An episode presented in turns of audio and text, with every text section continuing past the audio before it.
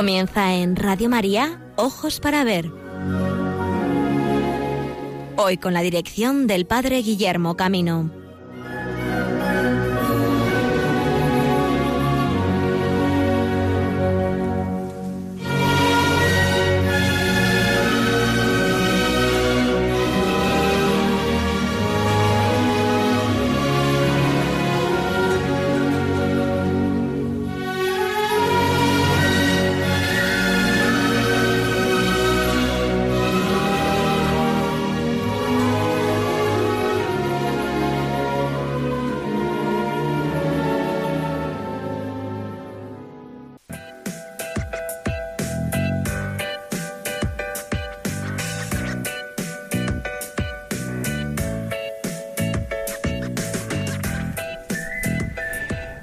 Días amigos y amigas de Radio María, bienvenidos a esta nueva edición de Ojos para Ver que en este día hacemos desde la Archidiócesis de Valladolid. Encantado de, transmitiros el saludo de todo el equipo de los colaboradores que hoy vamos a estar con vosotros para presentaros algunas noticias en torno al patrimonio cristiano.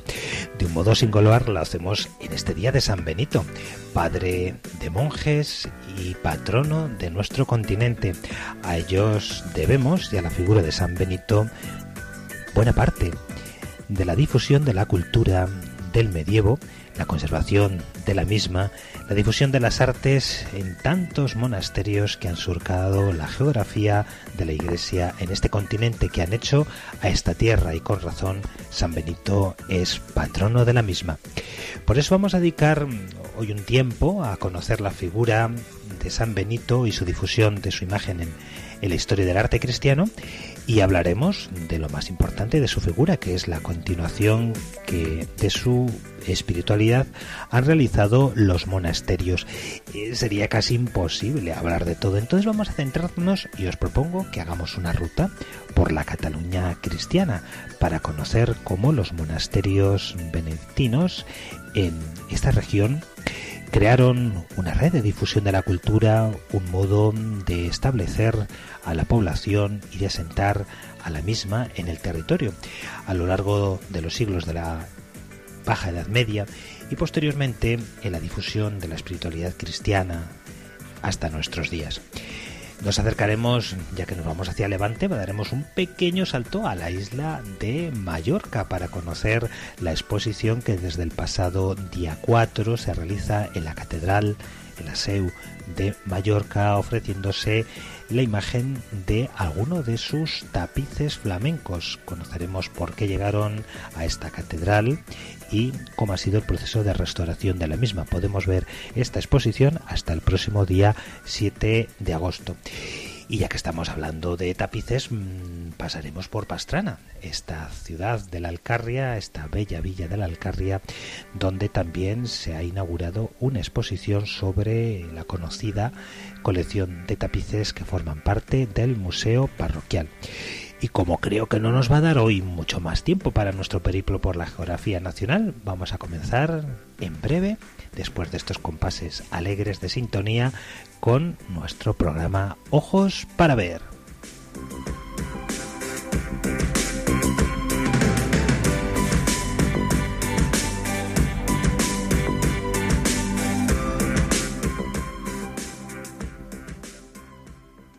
Y como os decía amigos, vamos a comenzar nuestro programa haciendo una reflexión sobre la impronta de San Benito en la historia del arte cristiano europeo.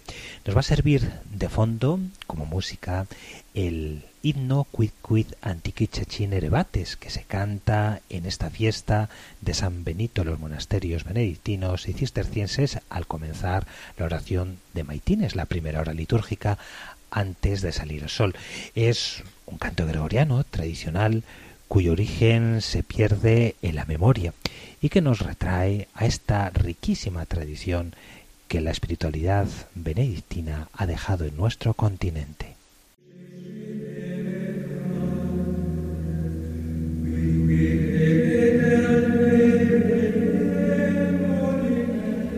Si queremos conocer la difusión de la imagen de San Benito y la historia del arte europeo, tenemos que ceñirnos de un modo especial al estudio que realizó Jean Karel Stipp, titulado Benito de Nursia, en el que recuerda que San Benito de Nursia no ha sido un santo, como suele decirse, muy popular. Es verdad que en Galicia, ¿verdad? Con cariño se le llama San Benitiño. Pero es raro encontrar su imagen en las catedrales, en las iglesias del ámbito rural, y su iconografía sobre todo está limitada a la esfera monástica y a las fundaciones religiosas nacidas de su espiritualidad. Sin embargo, las representaciones que se refieren a su persona, su vida y su actividad constituyen uno de los ciclos iconográficos más interesantes de la geología del arte cristiano occidental. No deja de sorprender que el hecho de que un santo tan importante cuya influencia durante 14 siglos ha sido tan determinante para Occidente es relativamente poco representado en la mayor parte de las iglesias. Y sin embargo gracias al segundo libro de los diálogos de San Gregorio Magno, dedicado por completo a la figura del santo, poseemos sobre él una verdadera mina de temas iconográficos, a imagen de las florecillas de San Francisco, que han sido aprovechadas ampliamente por los artistas.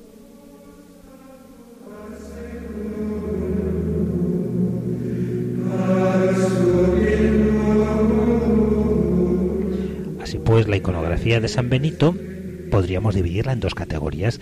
En la primera, la imagen individual de el santo y en la segunda, estas florecillas de vida que tantos artistas han representado inspirándose en los diálogos de San Gregorio. En la primera categoría, la representación individual es interesante porque muestra la manera en la que se ha querido representar la figura de San Benito de Nursia, Naturalmente se ha tratado de hacerlo como monje, abad, padre de monjes, es decir, legislador. El hecho de que es monje se deduce por el hábito o el sayo y porque casi siempre tiene su cabeza cubierta por una capucha. A menudo el hábito tiene color azulado oscuro o negro, algunas veces de color malva violáceo, como en un fresco que podemos ver en, el Sacro Especo de Subiaco, pero puede verse también hábitos de color blanco, como el Monte Oliveto Mayore, en sintonía con el sayo de estos monjes olivetanos. Cuando aparece con la cabeza descubierta, lleva la tonsura, según la regla en la que se comenta acerca de los sarabaitos, triste categoría de monjes que mienten a Dios con su tonsura. El hecho de que es abad está indicado porque porta el báculo, que naturalmente puede faltar cuando el santo está entre otros, como sucede en el Renacimiento contra otros santos, ¿verdad? El papel de legislador y fundador de una orden monástica es recordado por que porta en sus manos la regla, sostenida y abierta con las primeras palabras del prólogo, las famosas asculta o fili precepta magistri e inclina aurentuan. Otro atributo también lo diferencia y es el que ha utilizado de modo especial Fray Angélico en su fresco de la sala capitular de San Marcos de Firenze, y es que lleva una de varas en la mano. Esto indica la importancia que tiene el código de penitencia en la regla. Para ello ocupa San Benito ocho de los capítulos. Recordemos la historia del monje que no conseguía permanecer en oración después del oficio. San Benito reveló a su superior, el abad Pompeianus, que el diablo con la forma de un pequeño hombre negro venía a llevárselo fuera. Este le azotó, dice San Gregorio, para curar la ceguedad de su corazón, y añade el antiguo enemigo no osó nunca, más aventurarse en sus pensamientos como si hubiera recibido él los propios golpes. San Benito también se representa con un dedo sobre los labios como invitación al silencio, ese silencio al que se dedica todo el capítulo de la regla, el capítulo 6.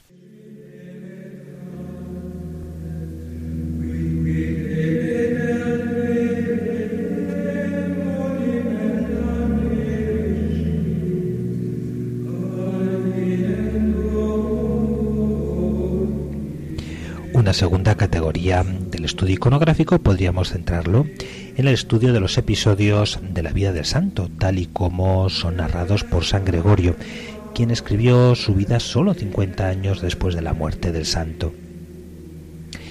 El estudio de Steve ha localizado 52 escenas inspiradas en esta obra de San Gregorio. Los ciclos de frescos más importantes que se han consagrado a ella se encuentran en Sacro Especo de Subiaco y se remontan al siglo XIII. Han sido atribuidas al Magister Conchalus en el claustro del Monte Oliveto Mayore, obra de Antonio Bacci el Sodoma y Lucas Signorelli. Naturalmente estos ciclos se encuentran también en los manuscritos dedicados a la vida del santo.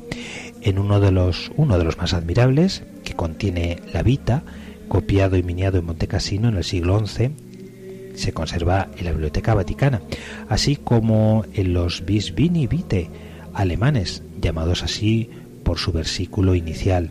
Bis Vini Justi narran vitam benedicti, dos veces dos, es decir, cuatro justos, que designan a los cuatro testigos a los que Gregorio debe sus informaciones y que narran la vida de San Benito.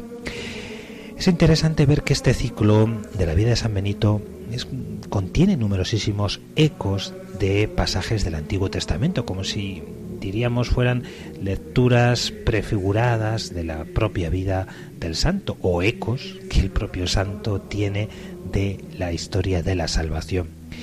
Como os digo, son numerosos los pasajes que eh, encontramos en el Antiguo Testamento y que aparecen como duplicado en la propia vida del santo.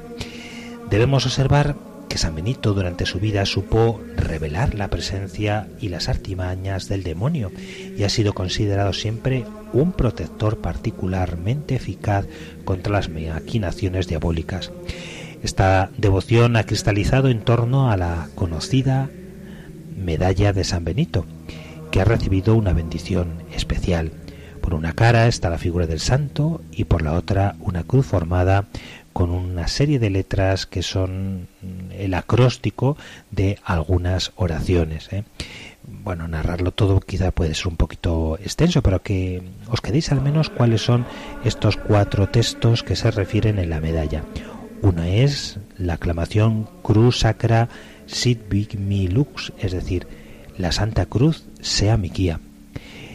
El non Draco Sit Mi Dux, que el dragón no sea mi guía.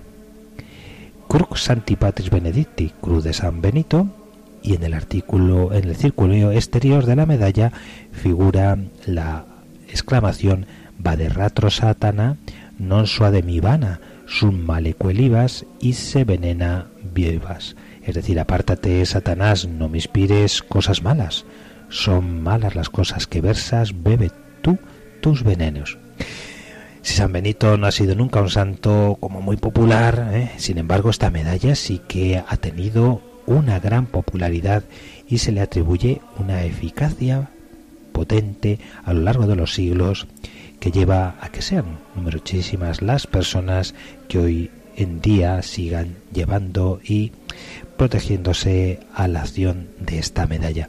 Bueno, pues amigos, en este día de San Benito vamos a agradecer el legado que su figura ha supuesto para nuestro continente y vamos a particularizar todo esto en un reportaje que nos va a llevar a la Cataluña cristiana.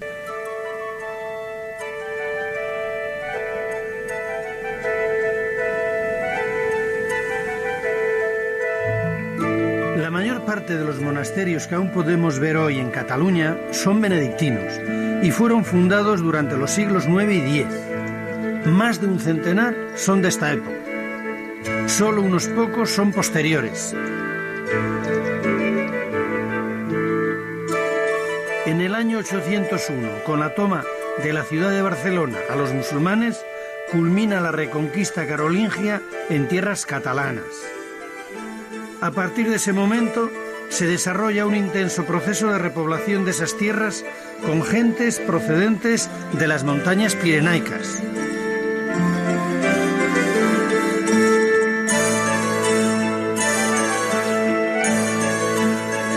Que daban gran importancia a los monasterios benedictinos en la organización de su estado empiezan a levantar abadías en casi todos los valles colonizados. Con estas primeras fundaciones comienza la expansión en Cataluña de la orden benedictina, que continuaría después por todos los reinos cristianos de la península ibérica.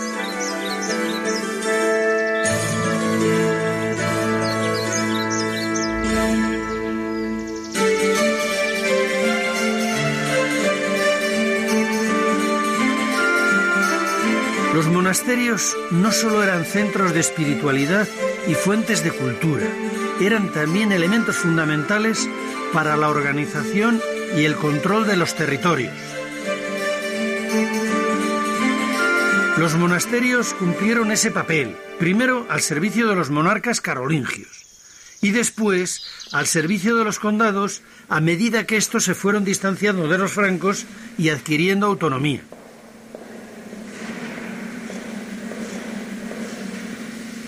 El poder de los condados fue creciendo durante el siglo X. Los condes se habían convertido en los nuevos señores de aquellas tierras y fueron ellos quienes alentaron la fundación de nuevos monasterios.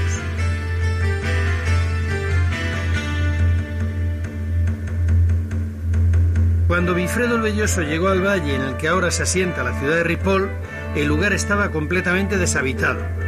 Era el año 880 el conde decidió repoblarlo. Para ello, nada mejor que establecer aquí, en medio del valle, un monasterio que se encargara de organizar la colonización de la zona. Este es el origen del que llegó a ser el monasterio benedictino más importante de Cataluña, el de Santa María de Ripoll,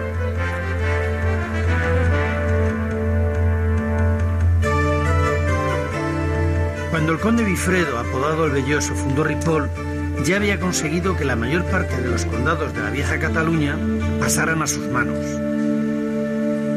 Bifredo había sabido aprovechar las dificultades por las que pasaba la monarquía carolingia para fortalecer su posición al frente de los condados y consolidar su independencia respecto a los francos.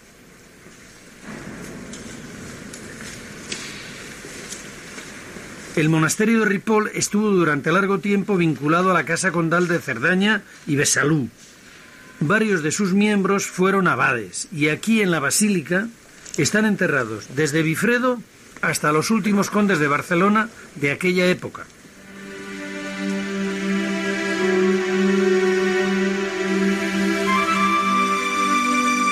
Subiendo por el curso del río Ter, también en el valle de Ripoll, Bifredo fundó un segundo monasterio, este femenino, el de San Juan de las Abadesas. Su hija Emma fue la primera abadesa.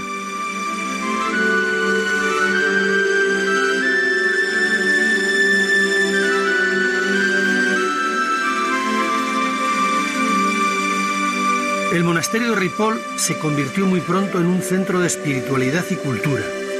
En poco tiempo se hizo con una nutrida biblioteca gracias a su escritorio. En él se realizaban las copias de los manuscritos que llegaban hasta aquí, tanto de la cultura indoarábiga como de la europea.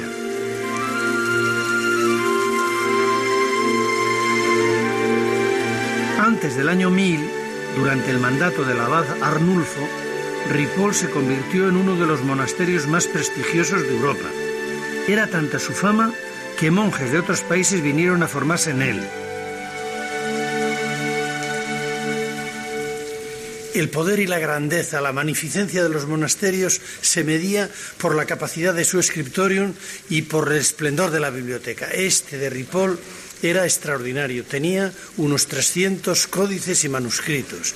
En él se condensaba y venía el saber de Occidente y también el oriental con la cultura indoarábiga. ¿Cuánto estamos en deuda en Occidente con estos monasterios que almacenaron el saber en los siglos oscuros? A través de los manuscritos producidos en el escritorio de Ripoll, que han sobrevivido al paso del tiempo y que se conservan actualmente en el archivo de la Corona de Aragón, podemos apreciar la enorme influencia que tuvo este monasterio en la protección del conocimiento y en la difusión de las ideas durante la Edad Media.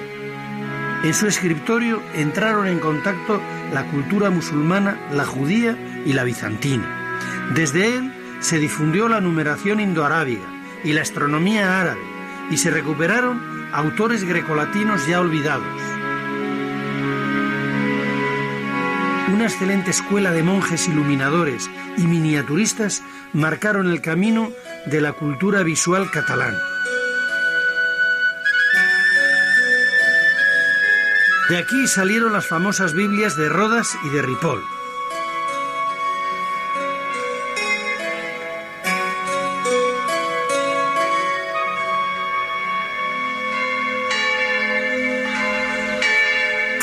La importancia que en poco tiempo adquirió el monasterio de Ripoll que durante su primer siglo y medio de vida se efectuaron cuatro ampliaciones.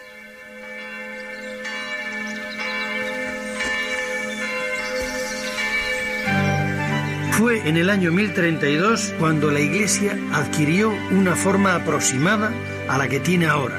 Se levantaron sus dos torres campanarios.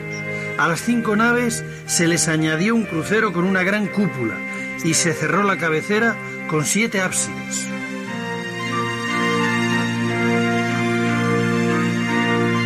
El auge del monasterio de Ripoll continuó durante gran parte del siglo siguiente, el XII. En ese tiempo se cubrieron las naves con bóvedas. Se empezó a construir un nuevo claustro, una de cuyas galerías es románica, y se levantó la fantástica portada de su iglesia.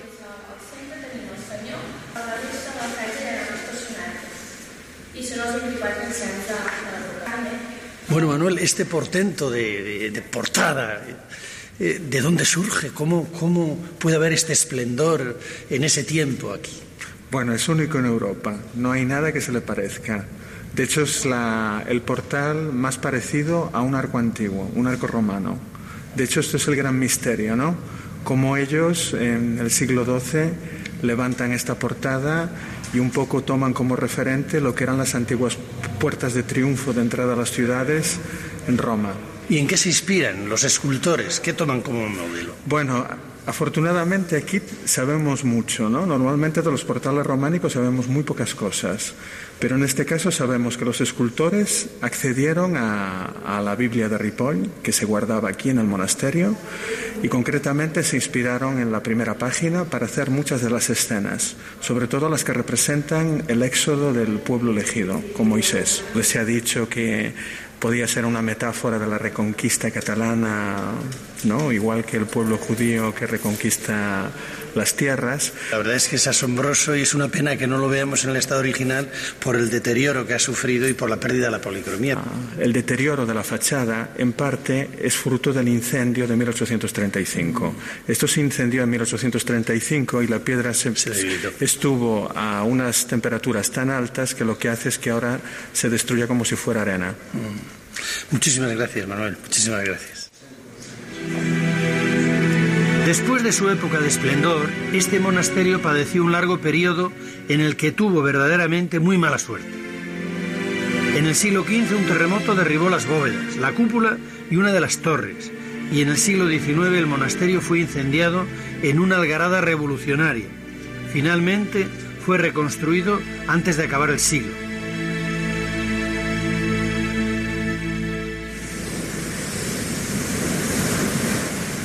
Una leyenda que allá por el año 610, ante la inminente caída de la ciudad de Roma a mano de los persas, el Papa Bonifacio decidió poner a salvo las reliquias más preciadas de la Santa Sede, entre ellas la cabeza y el brazo derecho de San Pedro, y una botella con la sangre de la Santa Imagen de Cristo.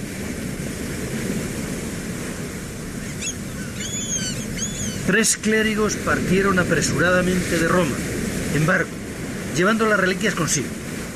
Después de varios días de navegación, llegaron hasta estas costas de la península del Cabo de Creus, el punto más oriental de España, el Finisterre Mediterráneo.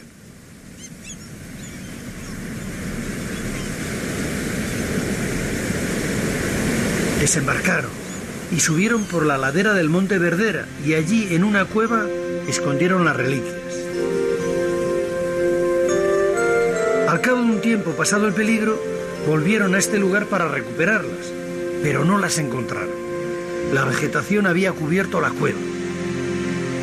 Entonces, los tres religiosos decidieron quedarse aquí y levantaron un monasterio para honrar a las reliquias. El monasterio de San Pedro de Rodas. El emplazamiento de este monasterio en medio de la montaña y mirando al mar Mediterráneo es el más espectacular de toda Cataluña.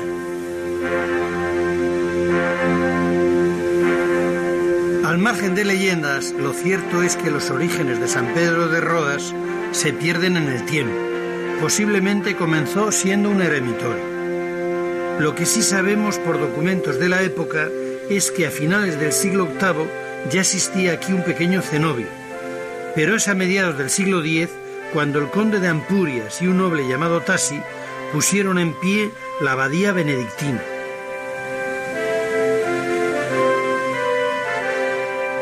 La abadía de San Pedro estuvo desde su nacimiento muy ligada a la casa condal de Ampurias. Para esta era muy importante disponer de un centro espiritual prestigioso en su condado. Como no tenía diócesis propia, el tener una abadía era una manera de reafirmar su autonomía y su poder.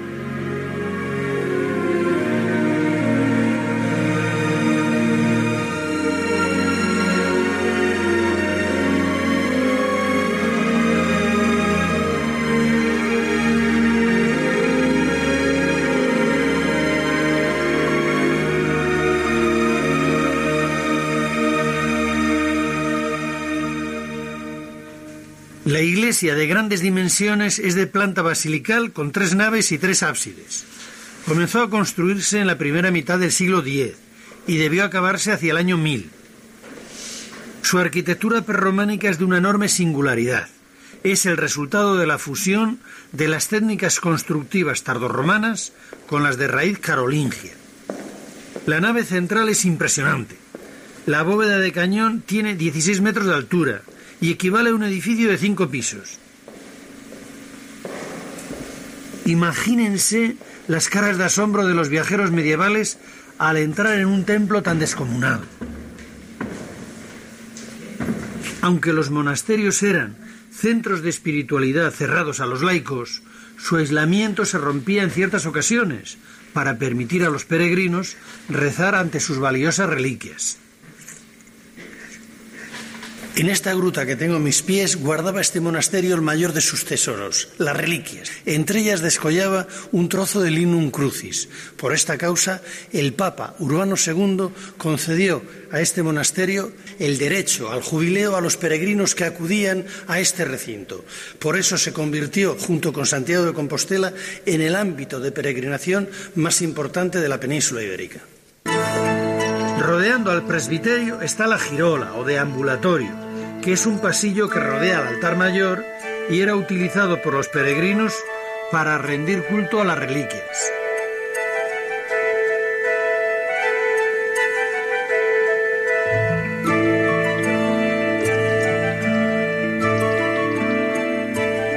Al estar construida la iglesia sobre la pendiente de la montaña, sus constructores decidieron hacer una cripta para salvar el desnivel del terreno. En ella, los monjes guardaban las reliquias que tanta fama daban a este monasterio. Los jubileos atraían a gran cantidad de peregrinos ávidos de indulgencias. Esta fue una fuente importantísima de ingresos para la abadía. Su prosperidad económica permitió a los monjes en el siglo XII acometer una gran reforma del monasterio. El nuevo claustro y las dos torres, la del campanario y la defensiva, son lo más vistoso de las obras de ampliación.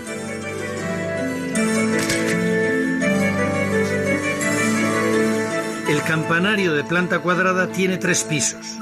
El último está decorado con arquillos al estilo lombardo, como la mayoría de los campanarios catalanes del siglo XII.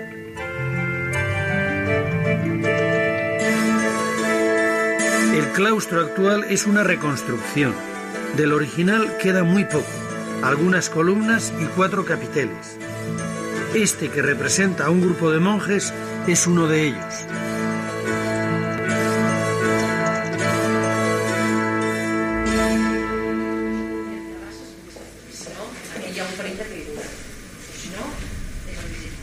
Durante las obras de restauración de este claustro se descubrió debajo el claustro primitivo construido dos siglos antes.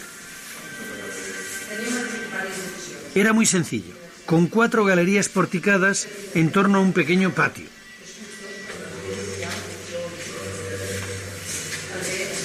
Conserva restos de pinturas murales de finales del siglo X.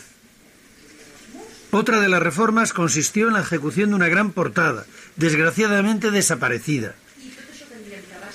Este relieve que representa San Pedro era una de sus piezas.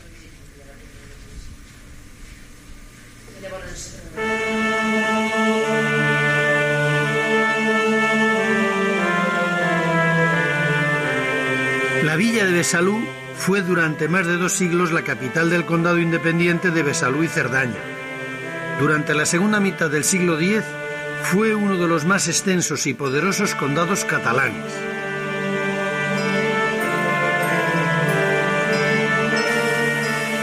Su puente medieval de siete ojos es desde el siglo XI el símbolo de la villa y también el paso obligado para llegar a su casco antiguo.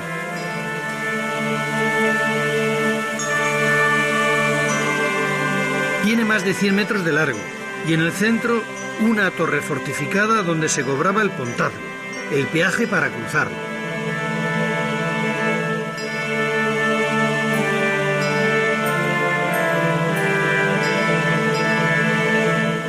Durante sus casi 10 siglos de existencia, ha sido reconstruido en diversas ocasiones, la última después de nuestra guerra civil en el siglo pasado.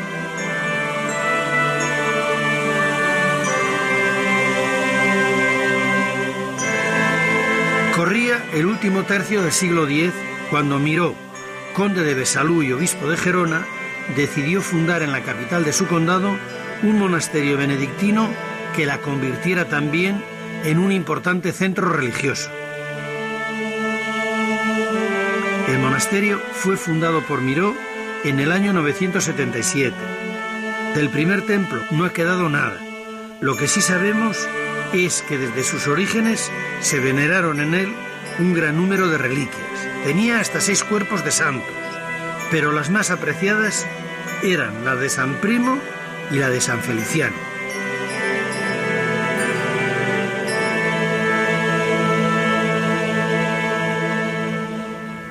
Seguramente la enorme importancia de sus reliquias ayudó a Besalú a convertirse en paso obligado para los peregrinos que se dirigían hacia Santiago de Compostela por las rutas meridionales.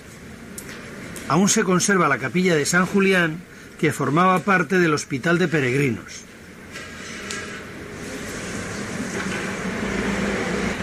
A comienzos del siglo XII desapareció la dinastía condal de Besalú. El condado fue anexionado al de Barcelona y ya sin la presencia del poder civil, el monasterio se convirtió en el único centro de poder de la villa. Fue entonces cuando se inició la construcción de la nueva iglesia.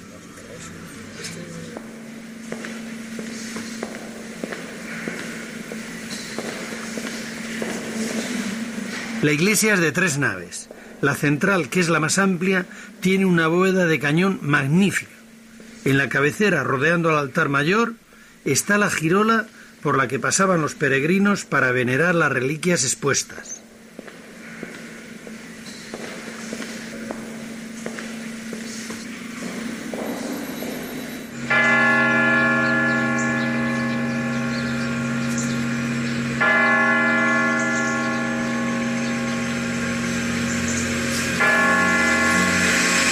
En la ciudad de Gerona, a los pies de su catedral, está otro de los monasterios benedictinos fundados en el siglo X, el de San Pedro de Galligans. En aquella época estaba fuera de sus murallas. No sabemos cuándo fue fundado. La primera noticia que tenemos de él es del 992, año en el que el conde Borrell vendió a este monasterio el dominio y jurisdicción sobre el burgo que se estaba formando a su alrededor. Esto nos indica que a finales del siglo X ya se estaba produciendo la transformación de los patrimonios monásticos en señoríos. Los abades se convirtieron en señores feudales y como tales administraban la justicia y cobraban las rentas a los campesinos que trabajaban en sus dominios.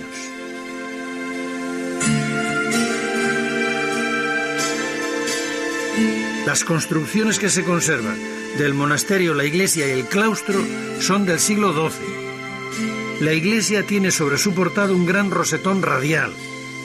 El interior del templo acoge ahora en sus tres naves al Museo Arqueológico de Gerona.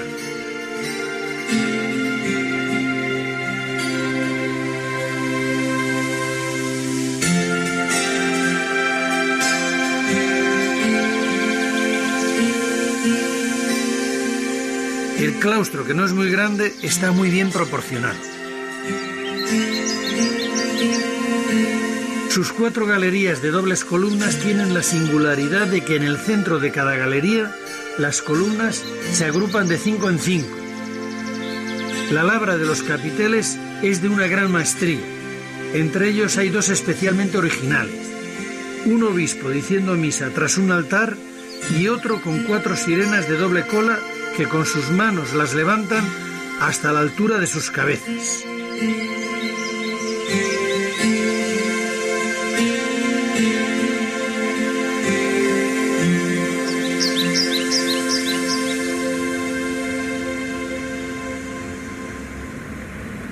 Cuenta la tradición que aquí, donde está este monasterio, en el año 304 fue martirizado San Cucufat, San Cugat en catalán, y que en su memoria se levantó años más tarde un cenobio. La primera noticia documentada que tenemos sobre él es una relación de los bienes del monasterio datada en el año 877. Poco antes del año 1000, Almanzor arrasó el lugar y acabó con la vida del abad y de varios monjes. Después, poco a poco, el monasterio se volvió a levantar. A comienzos del siglo XI era el más importante y poderoso del condado de Barcelona.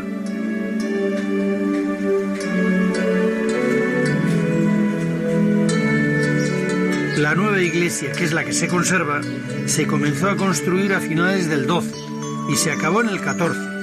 Este es el motivo de que su cabecera sea de estilo románico y el resto de la iglesia gótico.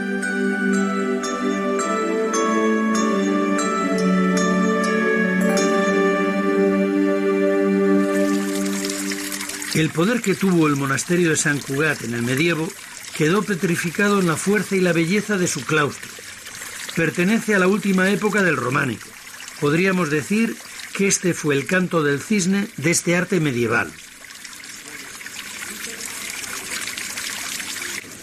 Su construcción debió iniciarse hacia el año 1190, que es cuando Guillermo de Claramunt dejó en su testamento mil sueldos destinados a la construcción del claustro, más los gastos del mulo que debía transportar su cadáver hasta el monasterio donde quería ser enterrado. Estamos ante un claustro de autor. Al final del medievo, los maestros canteros han tomado ya conciencia de la importancia de su trabajo y lo reivindican. Esta es la inscripción donde pone su firma. Este es Arnal Cadet, que construyó este claustro para la eternidad. Y para que quede claro, se representa a sí mismo esculpiendo un capitel corintio. El claustro es de grandes dimensiones, 30 metros de lado y casi cuadrado. Sus galerías son de bóveda de cañón. El claustro superior es del siglo XVI. Tiene 144 capiteles de una labra muy fina y homogénea. Los hay con todo tipo de motivos, ornamentales, historiados y figurados. Los que tienen mensaje, los historiados, están colocados en la parte interior del claustro a fin de facilitar su contemplación a los monjes mientras pasean. Y los del perímetro exterior son ornamentales.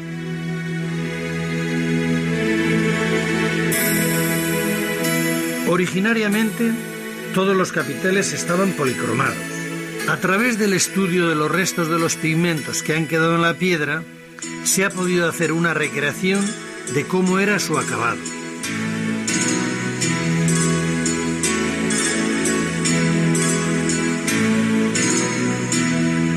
Entre los capiteles historiados basados en hechos de la Biblia y de los Evangelios hay unos pocos que cuentan los trabajos cotidianos de la comunidad. Son notables el trío de monjes haciéndose la tonsura, el hermano que escribe en su pupitre o la procesión de la comunidad detrás de la barra.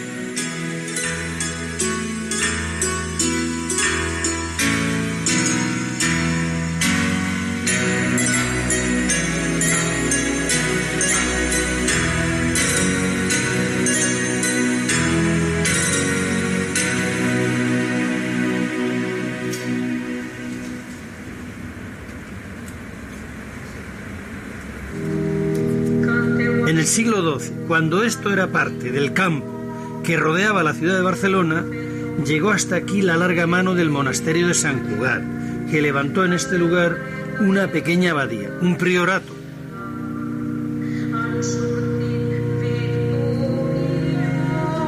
La iglesia y el claustro que se conservan actualmente fueron construidos hacia el año 1200.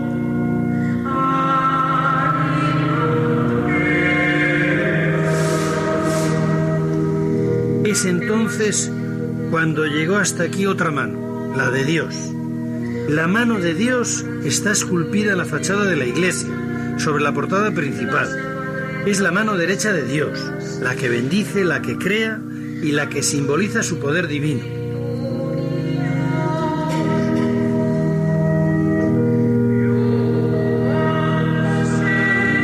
El claustro de planta cuadrada y de reducidas dimensiones se conserva íntegro. Es el único de Cataluña que tiene los arcos lobulados.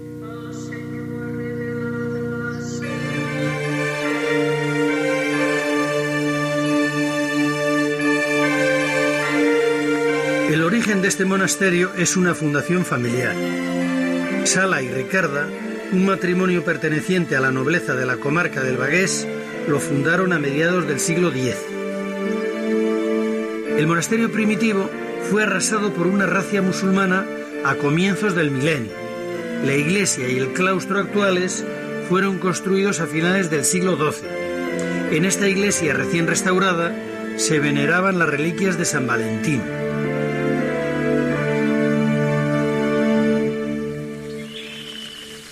El claustro es la joya de este monasterio. La vegetación le da un aire melancólico, umbrío, sosegado, acrecentado por el sonido de la lluvia.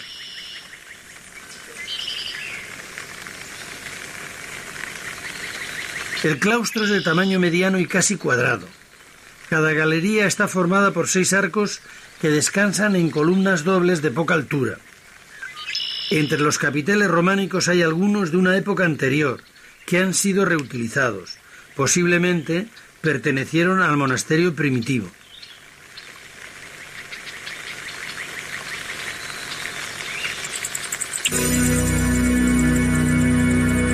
Monasterios del interior de Cataluña, este de San Pedro de Caserres, sobre los cañones del río Ter, es el que tiene el emplazamiento más vistoso.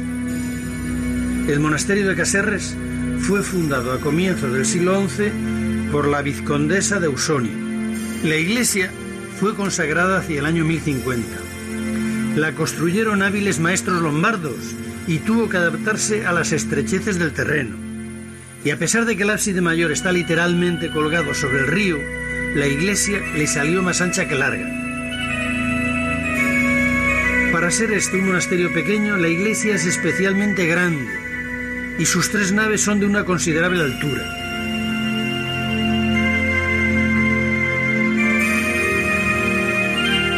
Con esta maqueta podemos hacernos una idea de cómo estaba decorado el interior.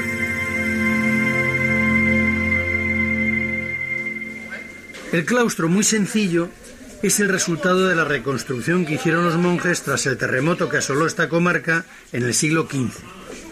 Se pueden ver algunos capiteles que pertenecían al claustro original. No se sabe con certeza cuándo y dónde surge la consideración de Montserrat como montaña santa.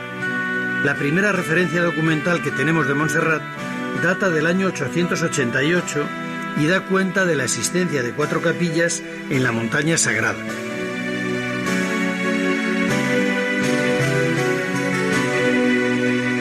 También sabemos que en el siglo siguiente, el 10, se levantó aquí el monasterio benedictino de Santa Cecilia. De él nos ha quedado su iglesia.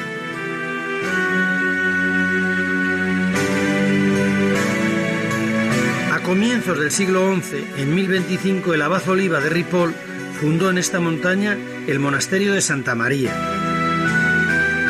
En los jardines de la actual zona de clausura se conserva todavía la ermita de San Acisclo, que perteneció al primitivo monasterio.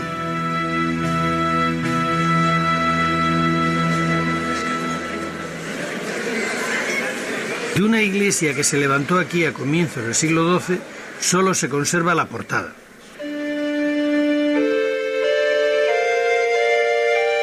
De esta época es también la imagen tallada en madera de la Virgen de Montserrat, la Moreneta. El color oscuro de su tez se atribuye al humo de las velas y lámparas de aceite que la iluminaron durante siglos.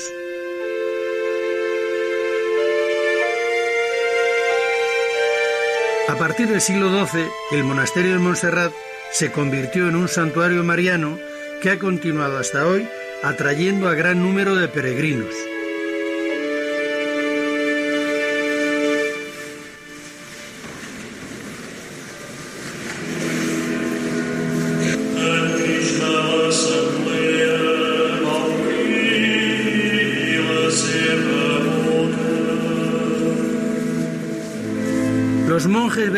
De Montserrat llevan casi mil años, con su trabajo y sus plegarias, manteniendo vivo este monasterio, y con él el espíritu de San Benito.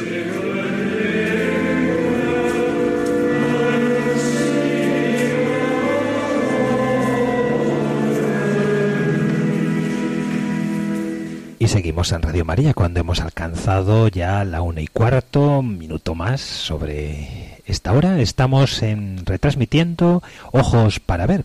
Vamos a abordar ya la última parte de nuestro programa. Hemos ido recorriendo la geografía de la comunidad autónoma de Cataluña y la historia de la presencia de la Orden Benedictina en este día de San Benito, un recuerdo maravilloso de la fecundidad de esta orden en estas tierras, que nos ha llevado desde los antiguos monasterios de Besalú, Ripoll, San Cugat del Vallez, para concluir en la gran casa de la experiencia benedictina en Cataluña, que es Montserrat. Y antes de concluir nuestro programa, vamos a dejar un espacio mariano también, ya que estamos en esta novena la Virgen del Carmen, que nos alegren estos compases de esta sevillana rociera. Te dicen mil veces guapa, Virgen del Carmen.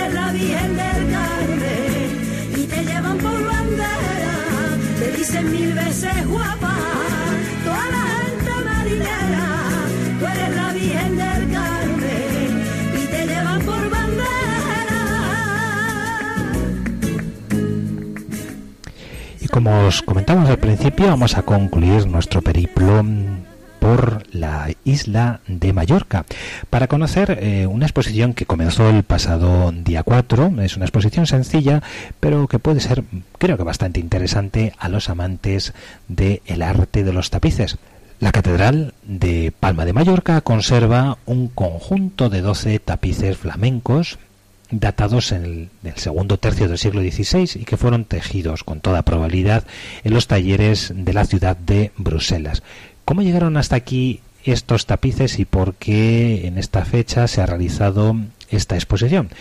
Bueno, pues el motivo principal es que cuatro de estos tapices acaban de ser restaurados, aunque pueden verse de continuo en la capilla real de la catedral, pero la vistosidad que han alcanzado tras su restauración ofrece una imagen muy interesante del patronazgo de algunos de los canónigos, como es el caso del canónigo Jerónimo Garau, eh, que fue quien donó esta colección de tapices a la Catedral de Palma de Mallorca. Este canónigo adquirió posiblemente en Roma hacia 1600, 1604, 1607 adquirió eh, la colección de tapices que, como os digo, fue comprada en Roma. Geroni Garau fue un canónigo ilustre de la SEU, famoso por su carácter humanista. De hecho, encargó otras obras para la catedral, como es el retablo de la capilla de San Jerónimo, y sabemos que hacia 1607, según consta en su testamento, se hizo mm, construir eh, un sepulcro que después evidentemente fue ocupado por sus restos mortales y allí eh, siguen. La iconografía de estos doce tapices es una iconografía un poquito compleja porque representa tres, tres series de iconografía bíblica, la historia de Nabucodonosor, la historia de Jacob y la historia de Tobías. De los doce tapices han sido restaurados cuatro. La despedida de Tobías por Raquel y Edna, la visión del árbol de Nabucodonosor, el cántico de los tres jóvenes en el horno ardiente y la partida de Jacob y visión de la escalera durante el sueño de Jacob.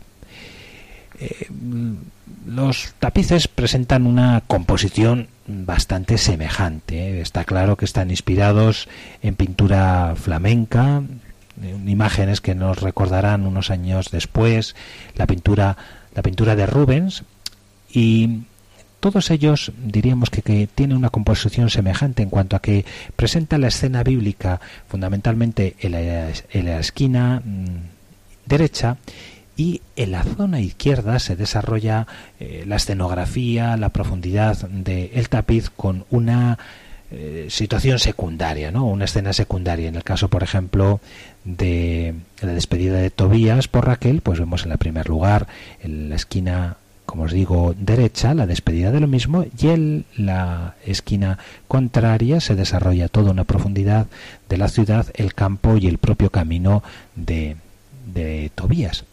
En el caso del cántico de los tres jóvenes, en el orden ardiente, pues vemos en la esquina derecha a el rey Nabucodonosor, ¿eh? que es alertado de lo que están haciendo eh, los tres jóvenes y en la esquina opuesta vemos el milagro de estos tres jóvenes cantando y alabando a Dios y saliendo ilesos del furor de las de las llamas, ¿no? El cántico de los tres jóvenes que cantamos con frecuencia en los laudes del domingo de la primera semana. La visión del árbol de Nabucodonosor nos presenta en primer plano cuatro personajes que atienden la explicación de un hombre que apunta con el dedo índice hacia arriba y en el otro plano Vemos a Nabucodonosor y a Daniel acompañado de otros dos personajes señalando el tronco del árbol caído que hace referencia al sueño que este rey babilónico tuvo. Daniel fue quien reveló el significado del sueño al rey, explicándole que el árbol es el propio Nabucco y que está caído porque por su orgullo será abatido. El último de los tapices representa la partida de Jacob y la visión de la escalera con los ángeles. Se representa la salida de Jacob de Bersabé para dirigirse a casa de su tío Labán y mientras está de camino, una noche en sueños, Jacob vio una escalera muy larga que se alzaba de la tierra hasta el cielo, por la cual un grupo de ángeles de Dios subían y bajaban, escena que se representa a la derecha en el segundo plano. La parte inferior a cada lado aparecen alegorías de la promesa y de la confidencia que Dios le hace. Pues bien amigos, os recomiendo si podéis, eh, quienes paséis por Palma en el horario de mañana, cuando no hay tantos visitantes en la catedral fuera del horario turístico, la catedral está abierta de 9 menos cuarto a 10 de la mañana y al finalizar de la tarde, eh, para que además de poder entrar a la capilla del Santísimo, las personas creyentes podamos mm, conocer de primera mano con nuestra mm, visita respetuosa los lugares santos de esta catedral y acabar visitando también su composición de tantos retablos y de la hermosísima capilla de el Santísimo, la capilla que fue decorada, como sabéis, por Miquel Barceló, que ha sido objeto bueno, de debates artísticos, pero que sin duda la historiografía contemporánea valora como uno de los grandes aciertos decorativos del interior de esta catedral. En la mañana, una gran suerte, los rosetones iluminan, como sabéis, las naves laterales y es una luz especial para poder ver también estos tapices. Así pues, amigos, hemos colmado nuestro tiempo, hoy ha sido un viaje decidido por la geografía benedictina en Cataluña, que nos sirva con gozo también para celebrar esta fiesta de San Benito, que el Señor nos bendiga y nos guarde de todo mal. Un saludo a todos los amigos y oyentes de Ojos para Ver y nos vemos en la segunda semana del mes de agosto. Buen verano.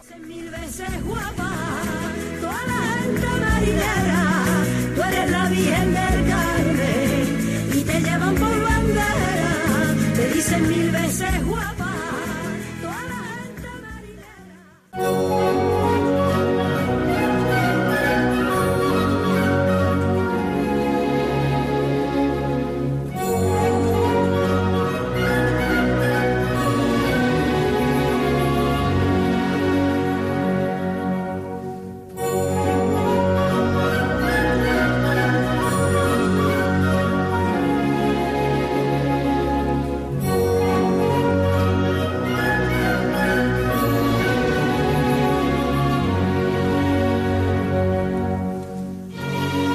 Así finaliza en Radio María Ojos para Ver.